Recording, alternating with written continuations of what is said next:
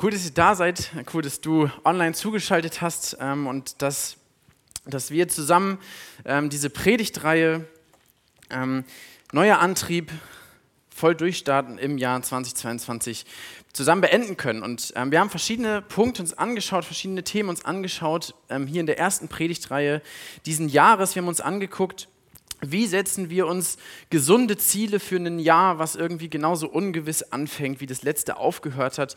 Wir haben uns angeschaut, ähm, wie können wir gute Entscheidungen treffen und gute Gewohnheiten entwickeln und wie können wir in harten Zeiten zur Ruhe kommen. Und ähm, heute wollen wir uns in diesem letzten Thema, upsala, diesem letzten Thema richtig durchziehen, angucken, wie können wir das, was wir jetzt in dieser Reihe in, äh, am Anfang dieses Jahres entwickelt haben, was wir neu gestartet, begonnen haben, wie können wir damit auch bis zum Ende durchziehen, wie können wir das bis zum Ende ähm, weitermachen, bis wir da zum Ziel gekommen sind. Und vielleicht kennst du das, du machst dir Vorsätze, du setzt dir Ziele, du hast Wünsche für das neue Jahr, du hast, ähm, du hast irgendwie Vorstellungen, wie das laufen soll, was anders werden soll als das letzte Jahr. Und jetzt nach 30 Tagen genau, also einem Monat, ähm, scheinen viele dieser Wünsche, scheinen viele dieser Ziele schon unerreichbar. Ja, vielleicht hast du dir neue Gewohnheiten gesetzt und bist schon wieder voll reingerauscht und fragst dich, okay, warum ist es so, dass Vorsätze, dass irgendwie Wünsche ähm, so oft ähm, nicht zum Ende kommen? Warum ist es so, dass wir so oft vorher abbrechen und scheitern? Und mit dieser Frage wollen wir uns so ein bisschen auch ähm, beschäftigen, in diesem Thema richtig durchziehen. Wie ähm, können wir das, was wir angefangen haben, auch beenden? Und ich habe euch ein Bild mitgebracht, das ist eine Karte von Kroatien ähm, und die Straße, die da eingezeichnet ist, das ist die D8. Die D8 ist die Küstenlandstraße, die vom Norden äh, Kroatiens bis in den Süden runterführt, da wo es richtig schön warm ist und wo man richtig gut Urlaub machen kann. Ähm, und äh, Sandra und ich sind bei unseren verspäteten Flitterwochen nach 1300 Kilometer dort im Norden in Rijeka, äh, wird es glaube ich ausgesprochen, angekommen und äh, fuhren dann so über den Hügel und plötzlich war vor uns die Adria. Ja? Wir sahen das Meer, wir sahen Palmen. Ähm, und wir dachten, ja, richtig gut, endlich sind wir am Meer. Ähm, nur noch 200 Kilometer knapp, das ist ja kein Ding äh, nach 1300 Kilometern. Äh, das wird schon äh, klappen. Und ungefähr unten, wo dieser rote Punkt ist, da wollten wir hin. Und dann fuhren wir in Rielka auf diese D8, auf diese Küstenlandstraße und äh, das Erste, was wir dann von dieser Straße, die wir jetzt 200 Kilometer lang fahren, gesehen haben, war das.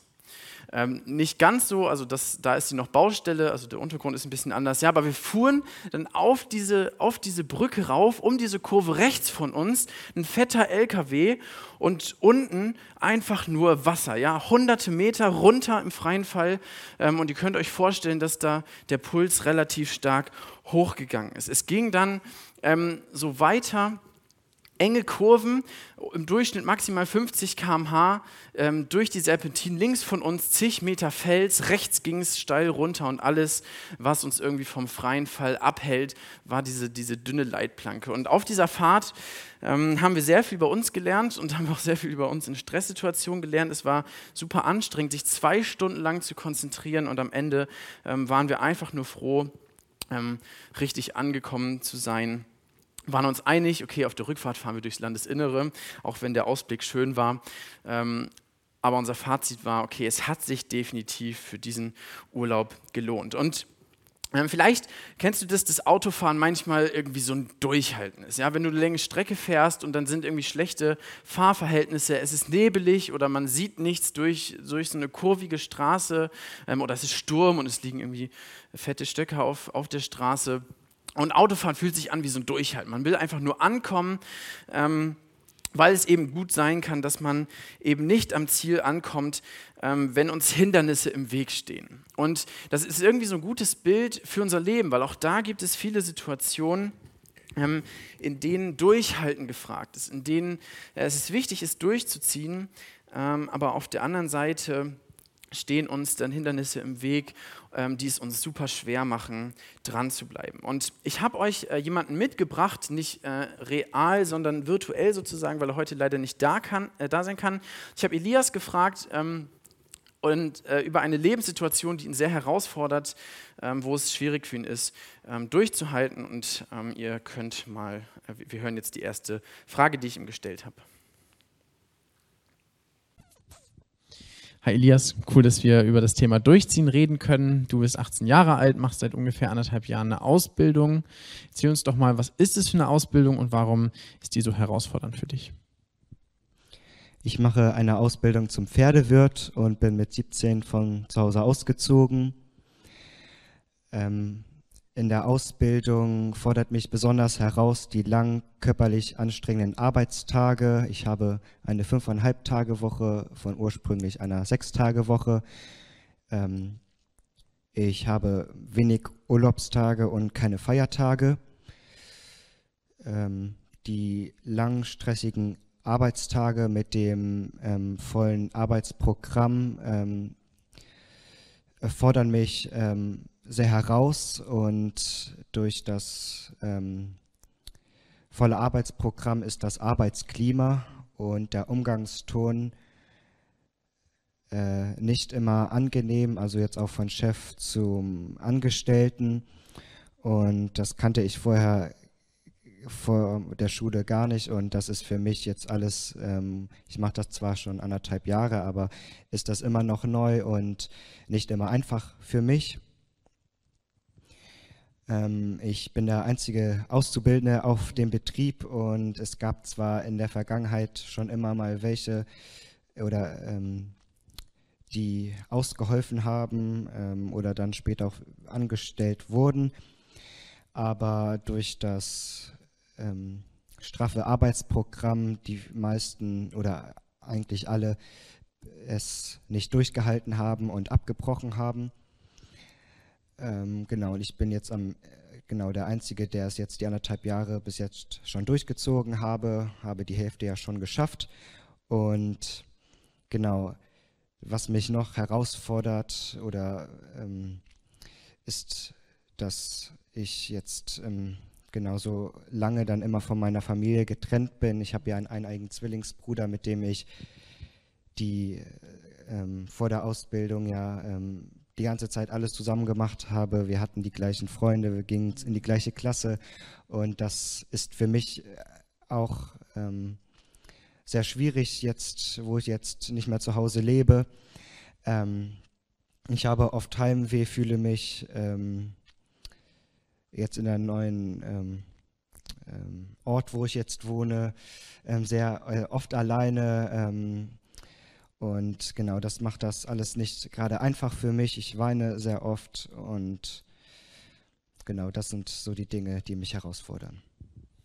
Egal, ob du Christ bist, ob du mit Jesus unterwegs bist oder ihn vielleicht noch nicht kennst, ähm, ich glaube, dass wir alle so Situationen kennen, die irgendwie so ähnlich sind wie Elias. Ja, vielleicht ist das bei dir auch so eine Ausbildung oder eine anstrengende Studiumszeit, wo du vielleicht auch irgendwie angeschrien wirst oder so, ähm, oder so der Kaffeeholer vom Dienst bist. Vielleicht ist es die anstrengende Arbeitszeit bis zum nächsten Urlaub ähm, wo viel zu tun ist, weil alle anderen krank sind. Vielleicht ist das die, die Ernährungsumstellung, mit der du ins neue Jahr gestartet bist und die du durchziehen möchtest oder ein neues äh, Trainingsprogramm. Ja? Viele Situationen in unserem Leben erfordern irgendwie ähm, so Durchhalten. Und Markus hat in der Predigt ähm, mal gesagt vor kurzem, dass es gerade in unserer Zeit ähm, super schwierig ist, anstrengende Dinge irgendwie durchzuziehen, weil wir sehr viele Möglichkeiten haben, eine einfache Alternative zu wählen.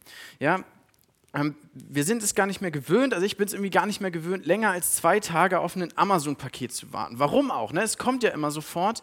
Ich kann sofort ähm, alle Bedürfnisse befriedigen, die irgendwie die mir irgendwie in den, in den Sinn kommen. Ja, es gibt immer eine einfache Alternative, ähm, die ich wählen kann, die aber gar nicht zum Ziel führt. Und ähm, wenn wir in dieser Gesellschaft aufwachsen, fällt uns das irgendwie schwer, das auch zu lernen, Entscheidungen zu treffen, durchzuziehen, auch wenn es mal schwierig wird. Das Problem ist nur, wenn wir immer wieder diese Entscheidungen treffen, zu sagen, okay, es wird anstrengend und ich breche ab, ja, ich fliehe, ich wähle die einfache Alternative, dann wird es immer einfacher, diese Entscheidung wieder zu treffen.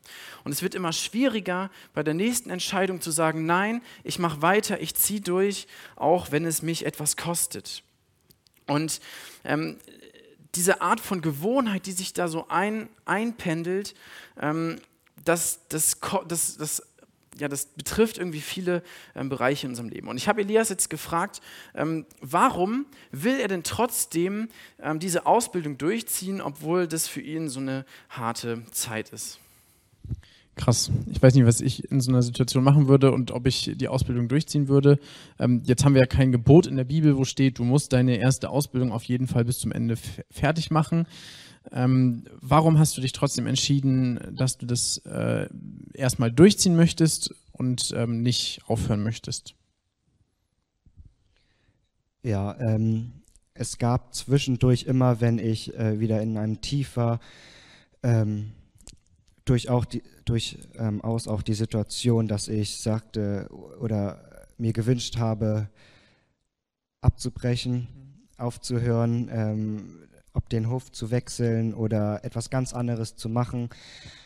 Aber ähm, gerade in der heutigen Zeit, wo so viele ähm, Dinge, ähm, ob Ausbildungen, egal was, ähm, viele immer gleich alles, wenn es anstrengend wird, ähm, abbrechen. Das wollte ich halt nicht. Ich wollte ähm, wirklich immer aus, auch was durchziehen mm, und einfach auch durch meine Familie, durch die Gemeinde, ähm, Freunde, die mir den Mut gemacht haben, durchzuziehen, weil ich dann definitiv, was ich schon jetzt nach den anderthalb Jahren sagen kann, ähm, wie einen das wirklich auch stärkt, ähm, in schwierigen Situationen einfach dran zu bleiben, durchzuziehen, was einem ja auch für spätere Leben ja durchaus auch ähm, sehr hilfreich sein kann, in der Situation, wo es anstrengend wurde, dran zu bleiben und nicht gleich immer ja, abzubrechen, nachzugeben.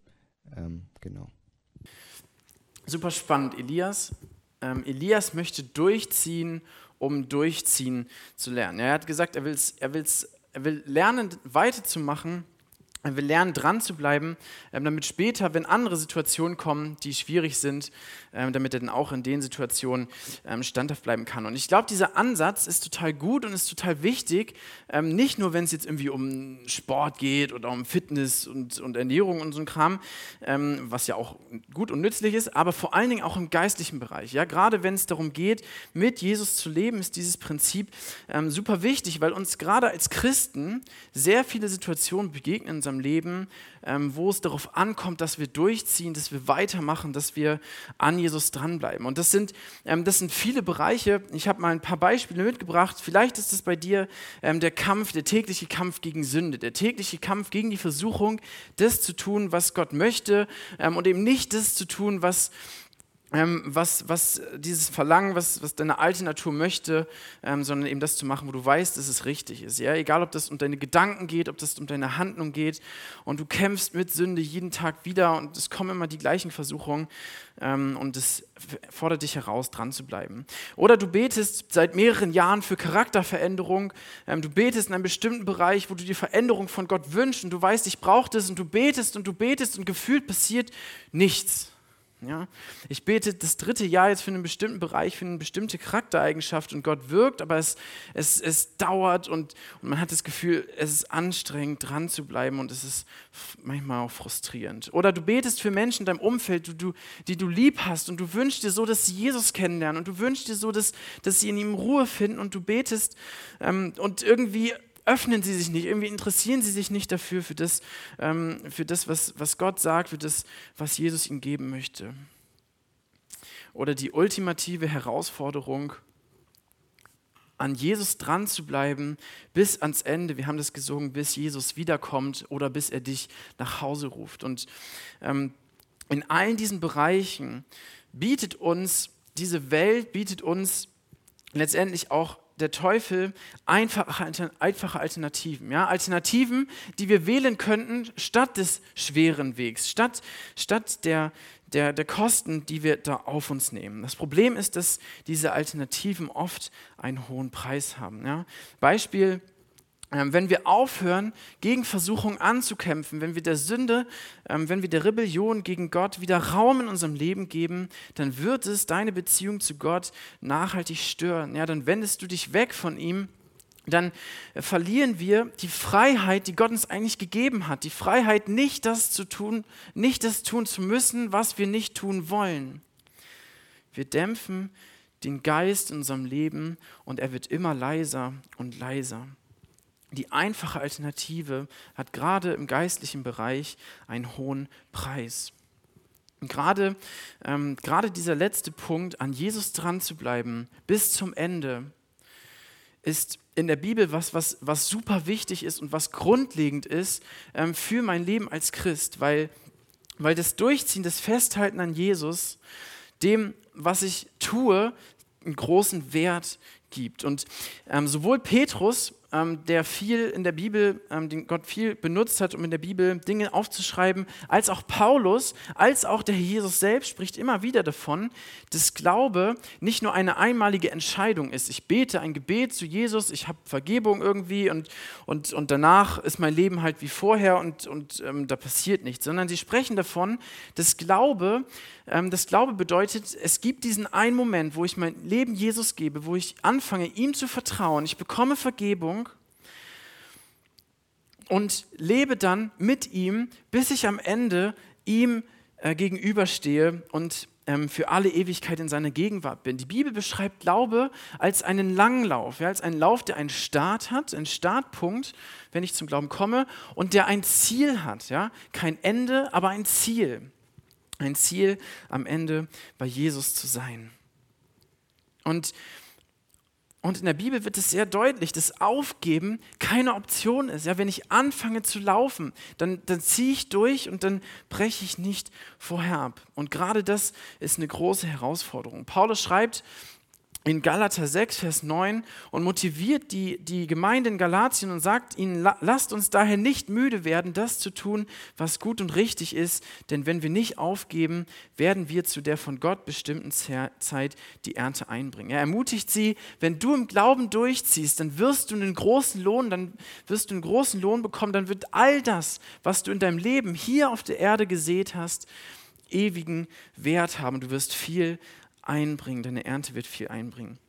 Und wir wollen uns ähm, anhand dieses Beispiels, diesen Bereich, ähm, anhand dieses Bereiches ähm, anschauen, wie können wir in unserem geistlichen Leben, in unserem Leben mit Gott durchziehen. Und ähm, ich habe euch eine Bibelstelle mitgebracht aus dem Jakobusbrief. Das ist der Bruder von Jesus. Der war mit Jesus ähm, irgendwie ähm, so ein bisschen, äh, so ein bisschen unterwegs, als er dann zum Glauben gekommen ist.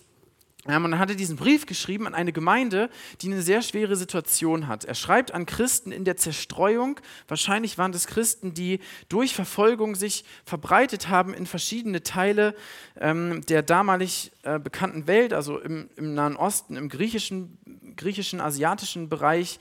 Ähm, und er schreibt an diese Christen, die in einem Umfeld leben, wo viele Menschen ihren Glauben nicht teilen, wo sie wo sie Spott erleben, wo sie vielleicht den Arbeitsplatz verlieren oder sogar ihr Leben um ihres Glaubens willen. Und die gleichen Prinzipien, die Jakobus hier in Kapitel 5 anspricht, für dieses grundlegende an, Jesus festhalten, bis er wiederkommt, die gleichen Prinzipien können wir in jedem Bereich unseres, äh, unseres geistlichen Lebens anwenden. Und auch wenn wir vielleicht in einem Land leben, wo wir sehr viele Freiheiten haben, im Moment als Christen, wo wir echt, echt dankbar sein können für die Möglichkeiten, die wir haben, dass wir uns treffen können, dass wir Leuten von Jesus erzählen können, ohne dass wir irgendwie Gefahr laufen, ins Gefängnis ähm, geworfen zu werden. Auch in unserem Land ähm, wird unser Glaube ähm, uns etwas kosten und vielleicht in Zukunft auch eher mehr als weniger. Drei Bereiche gibt Jakobus den Christen mit. Er gibt ihnen mit Durchziehen im Wachstum, Durchziehen im Team und Durchziehen im Blick auf das Ziel. Durchziehen im Wachstum, Durchziehen im Team und Durchziehen im Blick auf das Ziel. Und er schreibt dann, ähm, er schreibt in Vers 7 in Kapitel 5, Haltet nun also geduldig aus, Geschwister, bis der Herr wiederkommt. Denkt an den Bauern, der darauf wartet, dass auf seinem Land die kostbare Ernte heranreift. Ihretwegen fasst er sich in Geduld, bis der Herbstregen und der Frühjahrsregen auf das Land gefallen sind. Fasst auch ihr euch in Geduld und stärkt eure Herzen im Glauben, denn das Kommen des Herrn steht nah bevor. Jakobus benutzt hier das Bild vom Landwirt. Und das kommt mir relativ bekannt vor, weil mein Vater auch Landwirt ist. Also ich habe das über Jahre irgendwie miterlebt, ähm, wie das bei ihm war, ähm, wenn er wenn er ähm, zum Beispiel Getreide oder Mais ausgesät hat und was das bedeutet, irgendwie das, naja, das, dass der ganze Ertrag, ja, der ganze Lohn sozusagen, ähm, den der Landwirt zu erwarten hat, dass, dass er monatelang auf diese Ernte warten muss. Also er investiert Monate vorher, ähm, bevor er den Ertrag erntet. Und teilweise sieht er wochenlang ähm, überhaupt nichts. Ja? Er sät diese Samen in die Erde ähm, und es dauert super lange, bis da überhaupt irgendwas von Pflanze zu sehen ist. Und ähm, bei uns ist das in vielen Bereichen auch so. Wir treffen Entscheidungen in unserem Leben. Wir treffen weitreichende Entscheidungen, wo wir das Ergebnis teilweise erst Jahre später oder vielleicht auch nie sehen. Vielleicht siehst du das Ergebnis deiner Entscheidungen auch erst, wenn du bei Jesus im Himmel bist. Und wir treffen Entscheidungen, ähm, wo wir die Ernte lange Zeit nicht sehen. Wir investieren in etwas, was unsichtbar ist, so wie der Landwirt. Das Spannende ist, dass diese Wartezeit, von der Jakobus spricht, dass das für den Landwirt gar nichts Passives ist. Ja? Er bereitet den Boden vor, er sät die Saat aus, ähm, er düngt vielleicht den Boden. Ähm, und heute können wir sogar ähm, das Feld bewässern, auch wenn es mal trocken ist. Auch das ist irgendwie ein riesiges Privileg. Ähm, und er bereitet seine Scheune für die Ernte vor, die er dann, äh, die er dann am Ende auch reinholen wird, wo er darauf vertraut, dass, dass er diese Ernte auch bekommen wird. Ja? Er ist nicht passiv, obwohl er ähm, auf viel vertrauen muss. Ja? Er muss vertrauen darauf, dass der Herbstregen und der Frühjahrsregen kommt, also die beiden großen Regenphasen im Nahen Osten. Ähm, er muss darauf vertrauen, dass der Regen auch kommt und dass letztendlich Gott das Wachstum schenkt, damit er die Frucht einbringen kann. Der Landwirt tut, was er tun kann und lässt Gott tun, was nur Gott tun kann, hat mal ähm, ein Bekannter gesagt. Und warten ist in unserem Denken meistens etwas Passives. Ja? Wenn ich auf den Bus warte, wenn ich auf den Bus äh, gewartet habe, als ich noch nicht Auto gefahren bin so viel, ähm, ja, dann war das meistens irgendwie so eine Zeit so, boah, fünf Minuten warten, fünf Minuten verschwendete Lebenszeit, dann habe ich irgendwas mit dem Handy gedaddelt, um mir die Zeit zu vertreiben. Ja? Obwohl die Zeit, die Gott uns schenkt, eigentlich etwas ist, was, was wertvoll ist und, und was auch Gelegenheiten beinhaltet, sie gut zu nutzen. Für uns ist Warten irgendwie was Passives, ähm, bei dem wir uns die Zeit, bis wir das bekommen, was wir uns wünschen, vertreiben müssen. Der Bauer wartet aktiv. Ja? Er sagt nicht zum Beispiel, ich gehe eine schlechte Gewohnheit an, wenn Gott mir Selbstbeherrschung geschenkt hat. Ja? Ich kann Selbstbeherrschung nicht und ich gehe diese Gewohnheit erst an, wenn Gott mir Selbstbeherrschung geschenkt hat. Aktives Warten sagt, ich fange heute an, im Gebet dafür zu kämpfen, während Gott mich verändert, während Gott mich selbst, mir Selbstbeherrschung schenkt. Oder aktives Warten sagt nicht, wenn Gott erst meine Umstände verändert, dann kann ich richtig für ihn arbeiten. Egal, was das für schwierige Umstände sind, ob das irgendwie, ob, das, ob du mit Krankheit kämpfst oder mit, mit finanziellen Problemen. Ja, ich warte nicht darauf, dass Gott meine Umstände verändert, damit ich für ihn arbeiten kann, sondern aktives Warten sagt, Gott formt durch die Umstände meinen Charakter und ich kann das gebrauchen, um Menschen von einer Hoffnung zu erzählen, die über Umstände hinausgeht. Der Landwirt wartet aktiv, indem er die Ernte, indem er sich auf die Ernte vorbereitet, so wie Paulus auch den Galatern geschrieben hat. Ähm, werdet nicht müde. Als Kind konnte ich im Kindergarten der Kindergärtnerin eins zu eins erklären, wie man Schuhe zubindet. Ja? Ich konnte ihr genau sagen, okay, ich muss, ich muss jetzt das Band dort durch die Schleife ziehen und da einen Knoten machen, damit äh, ich dann meine Schuhe zubinden kann. Das Problem war nur, ich konnte keine Schuhe zubinden. Ich konnte das nicht. Ich habe es nie geübt. Ja? Ich habe nie geübt, meine Schuhe zuzubinden weil ich darauf warten wollte, dass es halt irgendwann klappt. Ja? Und das war in, in vielen Bereichen irgendwie auch so. Das war beim Schlagzeugspielen auch so, dass ich äh, über Jahre maximal einmal die Woche geübt habe. Ähm, auch aus dem Grund, weil ich halt nicht versagen wollte. Ja? Ich wollte es können, ähm, damit es halt auch klappt und damit ich nicht versage. Manchmal fangen wir gar nicht erst an, weil wir Angst haben, dass wir versagen könnten. Jakobus schreibt den Christen, der Landwirt befindet sich in einem Wachstumsprozess. Also nicht der Landwirt, sondern diese Pflanze, die er sät. Ähm, er spricht davon, dass die Frucht, dass die Ernte heranreift. Das ist ein Wachstumsprozess ähm, und Wachstum können wir oft nicht sehen. Ja? Ich weiß nicht, ob jemand von euch schon mal gesehen hat, wie eine Pflanze wächst. Gut, wir haben jetzt äh, so Zeitraffer inzwischen, das geht also. Aber wenn wir die Pflanze angucken, dann sehen wir nicht, wie sie wächst. Und Gott stellt uns, ähm, wenn wir mit ihm unterwegs sind, auch in einem Wachstumsprozess. Und das kann uns auf der einen Seite frustrieren, weil wir oft Situationen in unserem Leben haben, wo sich gefühlt nichts tut. Ja, wir merken, wir sind noch nicht fertig, wir brauchen Veränderung und es gibt immer neue Bereiche, wo Gott uns aufzeigt, hey, ähm, da bist du irgendwie, da bin ich, da bin ich anders als du. Es kann uns aber auch ganz viel Ruhe zu geben, wenn wir auch zugeben, dass wir in einem Wachstumsprozess sind. Ja? Ich muss mit Mitte 20 noch nicht fertig sein. Gott ist nicht fertig mit mir. Gott ist auch nicht fertig mit dir. Sonst, wirst du, sonst wärst du nämlich nicht mehr hier. Es ist okay, wenn sich dieser Wachstumsprozess auch wie einer anfühlt. Ja? Es ist okay, wenn sich dieser Wachstumsprozess auch wie einer anfühlt. Vielleicht siehst du immer wieder dein Versagen in deinem Kampf gegen Sünde. Ja? Vielleicht siehst du die, die, die unzähligen Male, wo du wieder gefallen bist. Vielleicht siehst du nur die Bereiche, ähm, wo Gott dir noch keine Veränderung geschenkt hat, wo du Veränderung brauchst, wo du für Veränderung betest und irgendwie passiert scheinbar nicht viel. Das Schöne ist aber, dass Gott selbst diesen Wachstumsprozess benutzen kann, um Wachstum in uns hervorzubringen. Ja, vielleicht betest du über Jahre für ein Anliegen und Gott gebraucht diese Jahre, die scheinbar fruchtlos sind, um die Abhängigkeit zu ihm zu vermehren, um dir ein demütiges Herz zu geben und um dir bewusst zu machen, ich brauche von Gott Veränderung. Ich kann das nicht aus eigener Kraft. Ich brauche Gottes Geist, ähm, damit er an mir arbeitet. Und jeder Bereich, in dem du lernst, durchzuziehen, auch über einen längeren Zeitraum, gibt dir Kraft, im nächsten Bereich wieder durchzuziehen. Nächstes Mal wird es dir leichter fallen, weiterzumachen, auch wenn es schwierig ist. Und wenn du dieses Gefühl hast, es passiert nichts, es tut sich nicht, dann frag mal andere Christen in deinem Umfeld, ähm, wie sie das in deinem Leben sehen.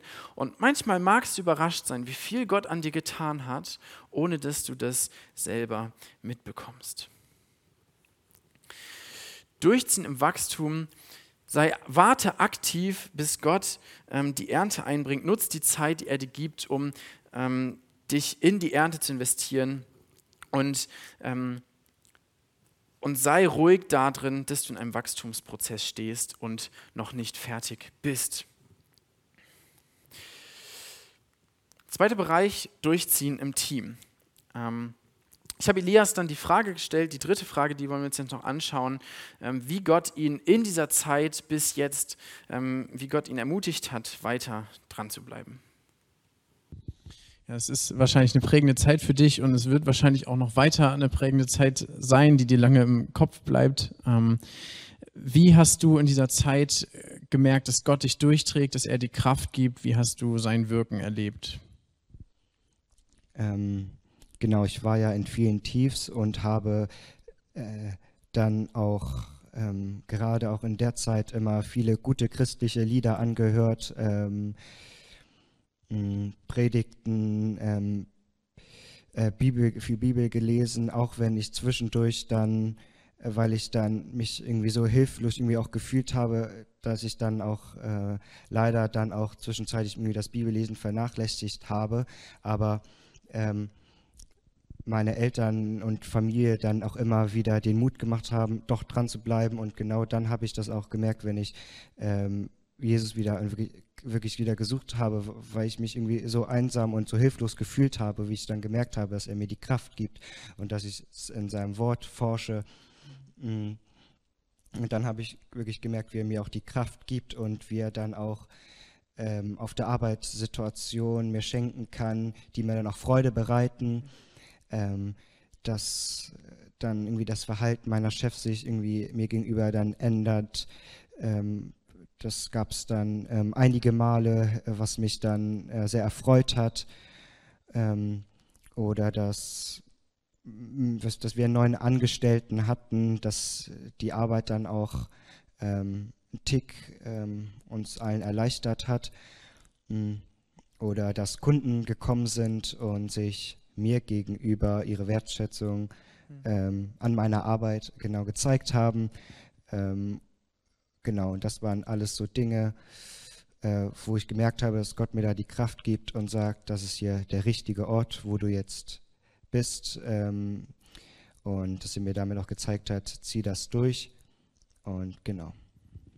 Cool, voll ermutigend, das zu hören, dass Gott auch die Kraft gibt, durchzuhalten.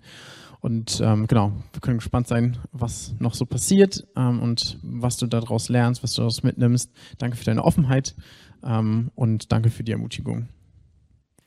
Gott hat ganz viel Geschwister benutzt, hat seine Familie benutzt, wir haben gebetet, ähm, Gott hat Gebet erhört, ähm, um Elias Kraft zu geben, dran zu bleiben. Und ähm, Jakobus schreibt, und dann relativ krasse Verse in diesem Abschnitt, wo er die Leser ermutigt, ähm, ab Vers 9, klagt und jammert nicht übereinander, Geschwister, damit Gott euch nicht verurteilen muss. Denkt daran, der Richter steht schon vor der Tür. Geschwister, wenn es darum geht, im Leiden Geduld zu beweisen, nehmt euch die Propheten, die im Namen des Herrn geredet haben, zum Vorbild. Jakobus äh, macht den Lesern klar, dass es ganz viel Einfluss ähm, auf ihr Durchziehen hat, wie sie über Geschwister, wie sie über Gemeinde denken und wie sie mit Geschwistern umgehen. Ja? Ähm, er macht ihnen klar, dass, dass ihr Herz, dass ihre Gedanken, dass ihr Umgang einen großen Einfluss darauf haben, ob Gemeinde für dich eine Kraftquelle zum Durchhalten ist oder ob Gemeinde für dich eine Last ist nicht die einzige, ja, es kommt natürlich auch darauf an, wie, wie Menschen mit dir umgehen, aber Jakobus spricht hier primär ähm, unsere Einstellung anderen gegenüber an. er sagt, hey, Gemeinde kann eine Kraftquelle für dich sein, die dich ermutigt durchzuhalten, es kann aber auch eine Last sein. Ich glaube nicht, dass, dass ähm, er hier das äh, Gericht meint, die Frage, kommt man in den Himmel oder nicht, ähm, sondern dass es um das Urteil geht, ähm, was was Jesus sozusagen ähm, seinen Nachfolgern gegenüber ausspricht und ähm, ja, wo es dann eben um die Ernte, um den, um den Lohn geht. Und ähm,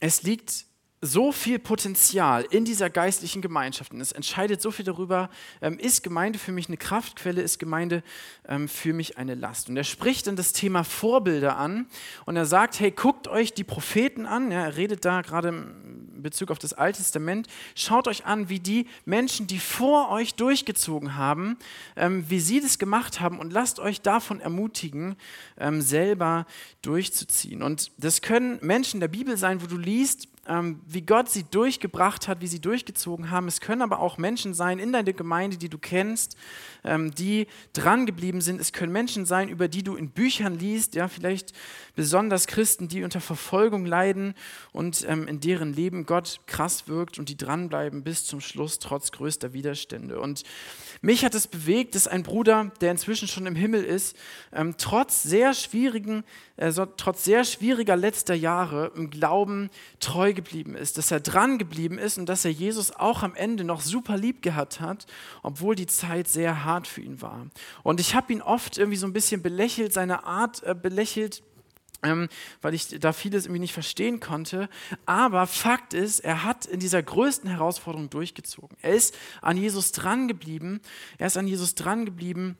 Und das ist wirklich nicht ähm, irgendwie, irgendwie selbstverständlich, sondern das ist was, ähm, wo, wo wir Gott äh, für rühmen können und er darf jetzt den Lohn für seine Mühe genießen. Such dir Vorbilder, such dir Menschen, die im Glauben durchgezogen haben und lass dich davon ermutigen in deinem Umfeld, damit Gemeinde eine Kraftquelle zum Durchziehen ist und keine Last.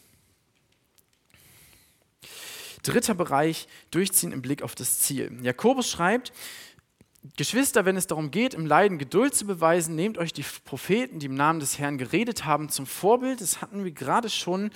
Ähm, und er fährt dann fort mit, schließlich ist es doch so, dass wir die glücklich preisen, die in der Prüfung standhaft geblieben sind. Ihr habt von der Standhaftigkeit Hiobs gehört und wisst, dass der Herr bei ihm alles zu einem guten Ende geführt hat, denn der Herr ist zutiefst barmherzig und voller Mitgefühl als ich das erste Mal, ähm, kurz nachdem ich zum Glauben gekommen bin, die Bibel einmal komplett durchgelesen, äh, durchlesen wollte, bin ich an dritter Mose gescheitert. Ja, es war gut so drei, vier Kapitel am Tag, ähm, läuft irgendwie und dann kam dritter Mose und dann war es vorbei. Ja, ähm, es wurde anstrengend zu lesen, viel Geschlechtsregister, viel Gesetze und irgendwie ich, konnte ich das nicht so richtig verbinden mit dem Evangelium, mit dem, was ich im Neuen Testament lese. Ähm, und ich bin dann gescheitert. Vielleicht kennst du das, vielleicht bist du auch schon mal an der Stelle gescheitert. Ich glaube, das geht nicht nur mir so. Und ähm, ich habe da so ein bisschen nach, drüber nachgedacht, warum bin ich eigentlich gescheitert? Warum fällt es mir heute leichter als damals? Und ein Grund ist sicherlich, ähm, dass, dass ich jetzt, dass Gott mir mehr Verständnis gegeben hat über die Zeit, dass ich ihn besser kennengelernt habe und auch ähm, die Bibel mehr verstehen kann. Ähm, aber ein anderer großer Grund ist mein Ziel, was ich damals hatte. Ein Grund, dass ich gescheitert bin, die Bibel einmal durchzulesen, ist, dass mein Ziel war, die Bibel einmal durchzulesen. Ja, irgendwie, weil man das halt so macht als Christ und ich, naja, ich hatte noch nicht viel mit der Bibel beschäftigt, also lese ich sie halt einmal durch. Und scheinbar war das Ziel nicht stark genug. Ja, es war nicht ausreichend, ähm, um durchzuziehen. Ich glaube, dass das auch bei vielen Vorsitzen der Fall ist. Es kommt auf unser Warum an. Warum will ich das durchziehen? Warum möchte ich, warum möchte ich weitermachen? Ja? Wir brauchen ein Ziel, wir brauchen ein Ziel, um mit etwas ähm, durchzuziehen. Und über die Zeit hat das Ziel sich dann verändert. Ja, irgendwann habe ich das nochmal gemacht. Ich habe nochmal Dritter Mose gelesen. Ähm, mit dem Ziel, ich möchte konkret auch schwierige Bibelstellen verstehen. Ich möchte verstehen, wie das zusammenhängt.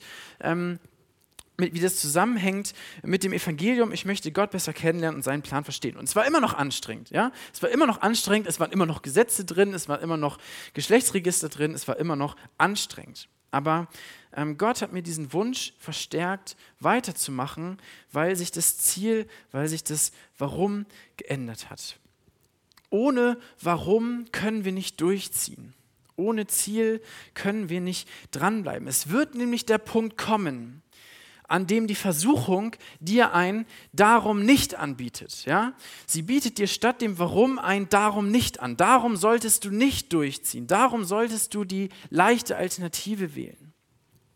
Hiob war ein Mann, äh, von dem Jakobus hier schreibt, ähm, dem alles genommen wurde. Ja? Er war ein reicher Mann, er hat seinen ganzen Reichtum verloren, er hat seine große Familie verloren, er hat selbst seine Gesundheit verloren. Am Ende hatte er nur noch, hatte er nur noch sein eigenes Leben. Und der Teufel kam zu Hiob und er hat ihm ein Darum nicht angeboten. Er hat ihm ein Darum nicht angeboten, eine leichtere Alternative. Ähm, fall doch ab von Gott, lass doch ab von Gott und stirb.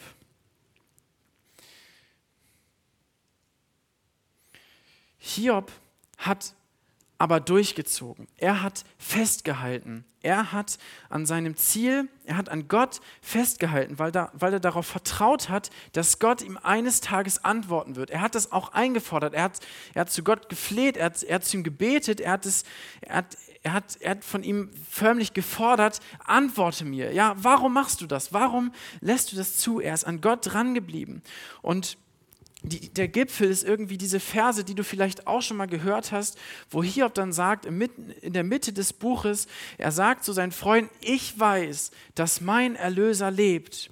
Und als letzter wird er über dem Staub dieser vergänglichen Welt stehen. Ich weiß, dass mein Erlöser lebt. Hiob sagt, am Ende wird Gott als einziger bleiben. Er ist ewig. Alles andere wird vergehen.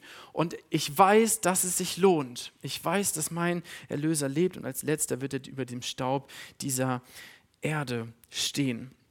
Und Gott hat sich barmherzig gezeigt. Er hat Hiob geantwortet. Er hat ihm alles wiedergegeben, was er verloren hat und hat es verdoppelt. Ähm, auch wenn wir in erster Linie auf die Ewigkeit warten und nicht in diesem Leben. Ähm, aber Gott hat sich am Ende barmherzig gezeigt und voller Mitgefühl. Jakobus schreibt, schaut euch das Ziel an, schaut auf das Ende, schaut auf die Ernte. Und Jens hat es ähm, am Anfang richtig gut formuliert, deswegen ähm, habe ich, das hab ich das mit reingenommen. Er hat gesagt, das richtige Ziel zieht dich durch zermürbende Zeiten. Das richtige Ziel zieht dich durch zermürbende Zeiten. Du brauchst dieses Warum, wenn die Versuchung dir ein Darum nicht anbietet. Und vielleicht ist dein Darum nicht, ja, mit dem du konfrontiert wirst, ähm, dass du dir sagst, ey, ich bin eh nicht gut, ähm, beziehungsweise der Teufel sagt, hey, du bist eh nicht gut genug für Gott, ja, du, du, warum sollte er dich lieben? Warum sollte er dich annehmen? Die Welt kann dir viel mehr bieten. Oder vielleicht ähm, ist dein darum nicht auch der Wunsch nach Geld, ja, der Wunsch nach Reichtum letztendlich. Hey, warum soll ich, warum soll ich Besitz aufgeben? Warum soll ich, warum gehört mein Geld Gott? Ja, das ist irgendwie komisch, das will ich nicht. Ähm, oder es sind die Sorgen, die dir dein, das, was du in dieser Welt hast, machen, ja. Oder das ist eine Beziehung mit einem Partner einzugehen, der gar nicht Jesus als Fundament hat und der dich am Ende von Jesus wegzieht. Vielleicht ist dein darum nicht, dass Christsein anstrengend ist, weil es dich etwas kostet, ja, weil du Wünsche, weil du, weil du Dinge, die, die, weil du ein Verlangen überwinden musst, ähm, weil du vielleicht Dinge nicht tust, die, wo du weißt, ist nicht richtig, weil du Dinge tust, ähm, weil du weißt, hey, das, das ehrt Gott.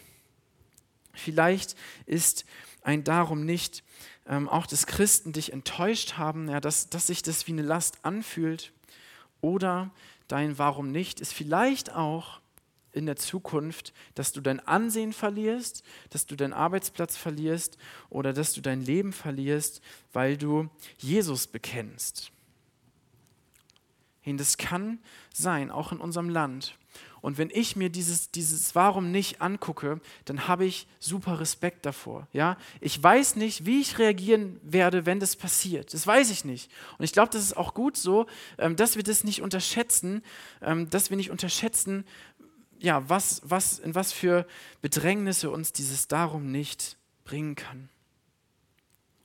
Was ich aber weiß, ist, dass Gott versprochen hat, durch Paulus in 1.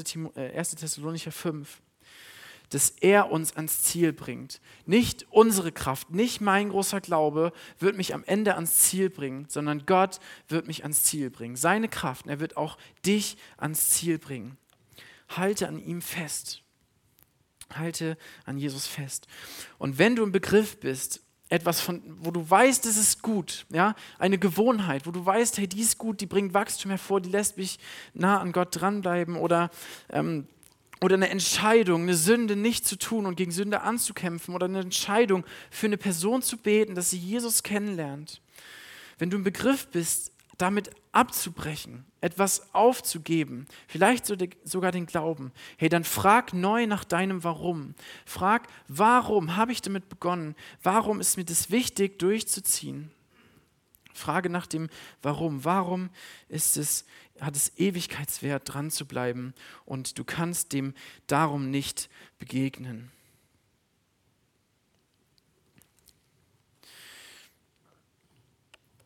Das größte Vorbild, was Festhalten angeht, das finden wir in Jesus. Jesus selbst hatte, die, hatte den schwersten Weg vor sich, den Weg ans Kreuz. Und er hat durchgezogen. Warum hat er durchgezogen? Er hat durchgezogen, weil das Ziel ihm vor Augen stand, weil er auf das Warum geschaut hat. Wir lesen in Hebräer 12 und dabei wollen wir auf Jesus schauen. Er hat gezeigt, wie der Glaubenslauf beginnt und wie er zum Ziel führt. Weil er wusste, welche Freude auf ihn wartete, hat er das Kreuz und die Schande dieses Todes auf sich genommen. Nun sitzt er auf dem Ehrenplatz an Gottes rechter Seite.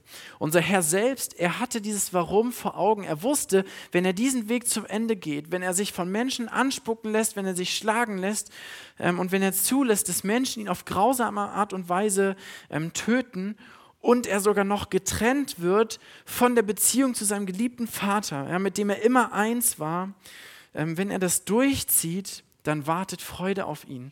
Die Freude, wieder mit, mit, mit Gott, seinem Vater, vereint zu sein im Himmel und die Freude, mit dir vereint zu sein, weil durch seinen Tod am Kreuz deine, deine Sünde vergeben ist, dein Versagen vergeben ist, weil alles, ja, wo du dich von Gott wegwendest, wo du seine Liebe ignorierst und dir Ersatzleidenschaften suchst, Erfüllung suchst in andere Dinge, weil all das bezahlt ist durch Jesu Tod am Kreuz, durch sein perfektes Leben, was er hingegeben hat für dich, wenn du auf ihn vertraust, wenn du ihm dein Leben anvertraust, dann wirst du gerettet. Jesus selbst ist der Weg, der zum Ziel führt. Er hat gesagt, ich bin der Weg, die Wahrheit und das Leben. Niemand kommt zum Vater außer durch mich. Und Jesus wurde mit dem Darum nicht konfrontiert. Der Teufel hat ihn in Versuchung geführt und er hat ihn Alternativen angeboten.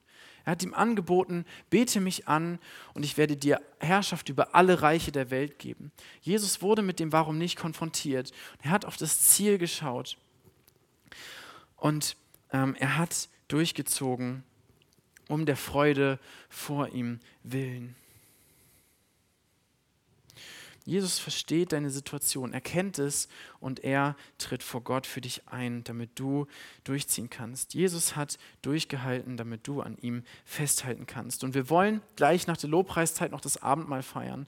Und wenn du, wenn du an Jesus glaubst, dann kannst du daran teilnehmen. Und das Abendmahl das Abendmahl macht das irgendwie plastisch. Ja? Wir können schmecken, wir können sehen, was es Jesus gekostet hat, ähm, uns Errettung zu geben, Leben im Überfluss. Wir können schmecken, was er auf sich genommen hat, ähm, was er bereit war auf sich zu nehmen, weil er das Ziel in Augen hat. Und ich wünsche dir, ich wünsche mir, ähm, dass, dass uns das wieder neu wichtig wird, dass wir neu fragen, okay, warum will ich durchziehen? Wie kann ich, ähm, wie kann ich in diesem Wachstumsprozess aktiv investieren, um nah an Gott dran zu bleiben? Und ich bete jetzt noch, ihr könnt gerne dazu aufstehen und dann wollen wir Lieder singen, wollen wir Gott loben, dass er unser Anker ist. Herr Jesus, danke, dass, dass du durchgezogen hast. Danke, dass du durchgehalten hast, damit wir an dir festhalten können. Danke, Herr, dass es nicht unsere Kraft ist, sondern dass es deine Kraft ist, die, die uns ans Ziel bringt. Und danke, Herr, dass du uns vor Augen stellst in der Bibel, warum es sich lohnt, an dir festzuhalten. Und Herr, wir bitten dich so, dass, dass du uns Kraft gibst, dir treu zu bleiben, auch wenn Widerstände kommen. Dass du uns beibringst, an dir dran zu bleiben, durchzuziehen, dass wir nicht gleich aufgeben, wenn es schwierig ist. Und du siehst, Herr, wo, wo wir Herausforderungen haben, du siehst, wo es für uns schwierig ist, für jeden hier. Und Herr, ich bitte dich, dass du, ähm, wir bitten dich, dass du, ähm, dass du uns da Kraft gibst ähm, und dass du uns ermutigst, durcheinander, äh, also durch ähm, unsere Geschwister, aber auch durch das, was du in deinem Wort schreibst, durch deinen Geist. Danke, dass du, dass du ewig bist und dass du ewig bleibst. Amen.